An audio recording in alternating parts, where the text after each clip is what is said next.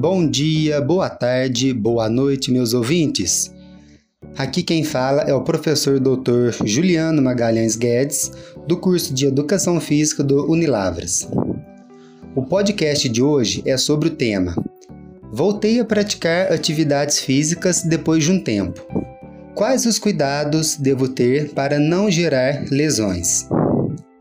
Primeiramente, é preciso destacar que atualmente, quando eu falo atualmente, estou me referindo ao século 21, nós vivemos na era da epidemia da obesidade, sedentarismo e estresse emocional excessivo. As doenças cardiovasculares como aterosclerose, diabetes, hipertensão, dislipidemia e mais uma vez falando obesidade são as principais causas de mortes no Brasil e no mundo. Esses tipos de doenças matam muito mais do que câncer, doenças infecciosas e mortes violentas. Porém, hoje em dia todo mundo quer ficar em forma, quer emagrecer, quer ter qualidade de vida. Então, vamos partir do princípio que você está parado, sedentário, né, por alguns meses e decidiu que é importante para a sua saúde, seu bem-estar físico e mental e para o seu relacionamento voltar a fazer algum tipo de atividade física regular. Então, a primeira coisa que você deve fazer é procurar um cardiologista para fazer um check-up geral e ver como está a sua saúde cardiovascular.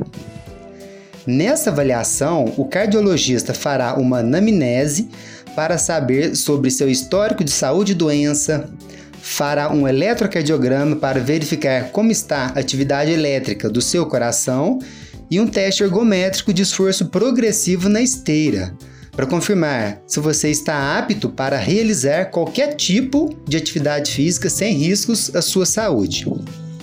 Essa avaliação com o cardiologista é fundamental que seja realizada principalmente por indivíduos, tanto homens quanto mulheres, acima dos 35 anos. Depois dessa avaliação, você irá saber se está totalmente apto para fazer alguma atividade física regular ou se tem algum tipo de restrição. Então, vamos partir do princípio que você não apresentou nenhum tipo de problema na consulta com o cardiologista, está pronto para voltar a treinar na musculação, fazer sua caminhada matinal, corrida, andar de bicicleta, natação, crossfit, enfim, aquela atividade física que você mais gosta ou praticava anteriormente. Nesse cenário, alguns cuidados e orientações precisam ser levados em consideração para que não ocorra o risco de, de lesão. Então, o segundo cuidado ou orientação é, porque o primeiro é passar por uma avaliação médica, né? É entender que o seu nível de condicionamento físico, aptidão física, não é mais o mesmo que no passado, pois você está parado há alguns meses. Então, pessoal, é preciso voltar devagar, aos poucos, para que seu corpo se adapte novamente aos estímulos causado pelo exercício físico em questão. Por exemplo, se você tinha um hábito de fazer uma corrida ou musculação cinco dias da semana durante uma hora por dia, a recomendação é que você inicie três dias por semana, em vez de cinco. Mas vamos pensar que você está dedicado a treinar todos os dias, igual antigamente, né? Então você pode diminuir o tempo da sessão diária. Essa é outra opção. Em vez de treinar durante uma hora, você pode fazer seu treino por 40, 45 minutos, ou seja, estará diminuindo a duração de seu treino diário. Ou então, ainda temos uma terceira opção. Você está realmente decidido a treinar 5 dias da semana, com duração de uma hora por dia. Né? Você realmente quer recuperar o tempo perdido pelos meses que ficou parado. Então, a orientação é o seguinte: diminua a intensidade de esforço. Em vez de fazer uma atividade física aeróbia extenuante, que te deixa muito cansado, ofegante, ou então uma musculação levantando uma grande quantidade de peso até não conseguir mais, eu sugiro que você diminua seu esforço, reduza a intensidade de seu treino. Para mim, essa é a principal recomendação que vocês deveriam levar em consideração para que não ocorra o risco de se lesionarem. Diminuir a intensidade de esforço. Além disso, é preciso entender que o exercício físico muito intenso causa uma supressão do sistema imunológico por várias horas após o término da atividade. O que é isso? seu sistema imune fica mais debilitado, fica mais frágil. Isso é péssimo, porque as barreiras imunológicas contra diferentes tipos de micro-organismos invasores, como vírus e bactérias, não conseguem é, combatê-los. Ou seja, você pode pegar um resfriado, uma gripe, uma dor de garganta ou até pior, que é te deixar doente e de cama. Então, se esse for o caso, em vez do exercício físico muito intenso, extenuante, é, ser benéfico, na verdade estará sendo maléfico. Por isso que é fundamental respeitar os limites do seu corpo e interromper seu treino ou sua atividade física antes de atingir um esforço físico ou fadiga máxima.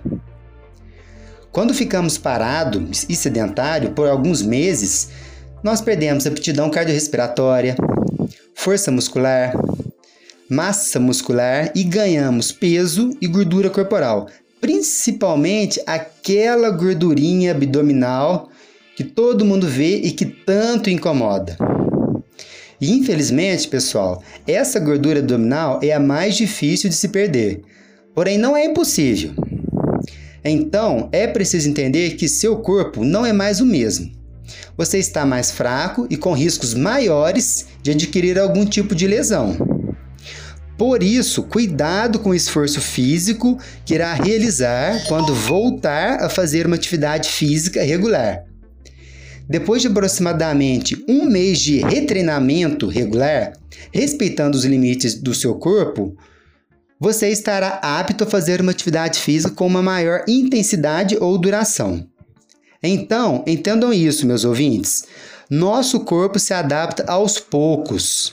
A melhora da composição corporal, que é o ganho de massa muscular e perda de gordura, aumento da força, do condicionamento físico e da disposição física é algo que vem aos poucos. Se você tiver disciplina, paciência e motivação para continuar fazendo atividades físicas de maneira regular, os ganhos para a sua saúde e qualidade de vida serão cada vez maiores. Terceiro cuidado ou orientação é combinar atividades físicas diferentes. Quando eu falo isso, estou me referindo à realização de algum tipo de exercício aeróbico resistido e também fazer alongamento.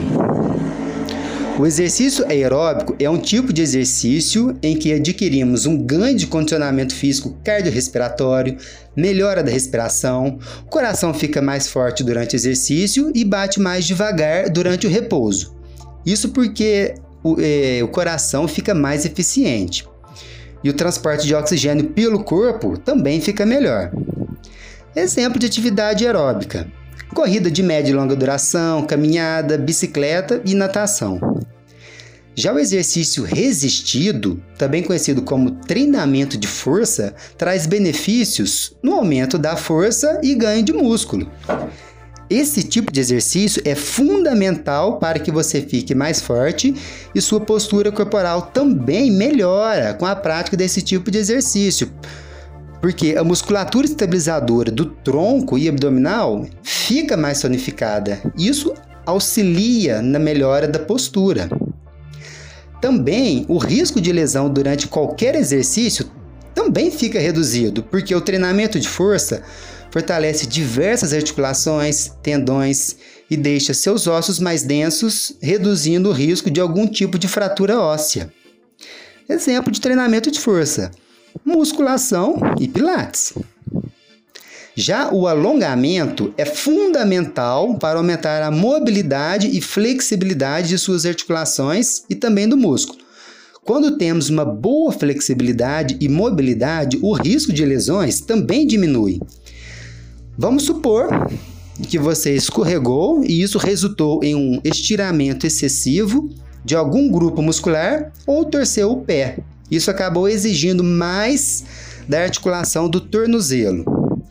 Se você tiver esses ligamentos mais maleáveis e resistentes, o risco de causar um estiramento muscular ou entorse de tornozelo, no caso, vai reduzir. Então a dica que eu tenho para vocês é o seguinte: faça alongamento.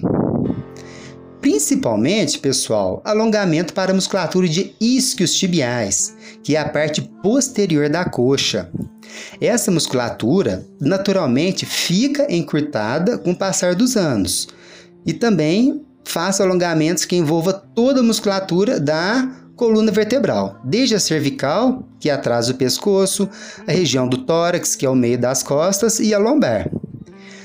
Quando as articulações da coluna vertebral como um todo estão com é, uma melhor mobilidade, sua postura para a realização de vários tipos de atividades físicas e também quando você está sentado vai melhorar.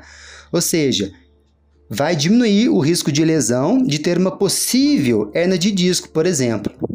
Então, alongamento antes ou depois da atividade física. O que devo fazer? É recomendável os dois. Isso vai muito de acordo com a preferência de cada pessoa.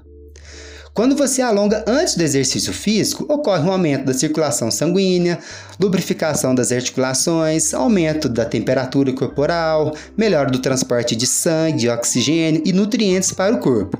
Enfim, seu corpo fica mais preparado para atividade física.